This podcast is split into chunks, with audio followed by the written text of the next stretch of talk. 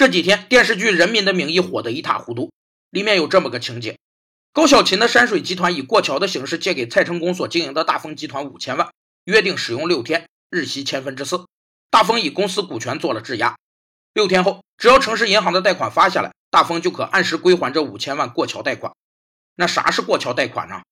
过桥贷款是指金融机构 A 拿到贷款项目后，由于暂时缺乏资金，没能力运作，于是找金融机构 B 帮忙发放资金。等 A 的资金到位后，B 则退出。过桥贷款是一种过渡性的短期融资，回收速度快是其最大优点，利率也比一般贷款利率要高。日息千分之四的过桥贷款，其年化利率就是百分之一百四十六。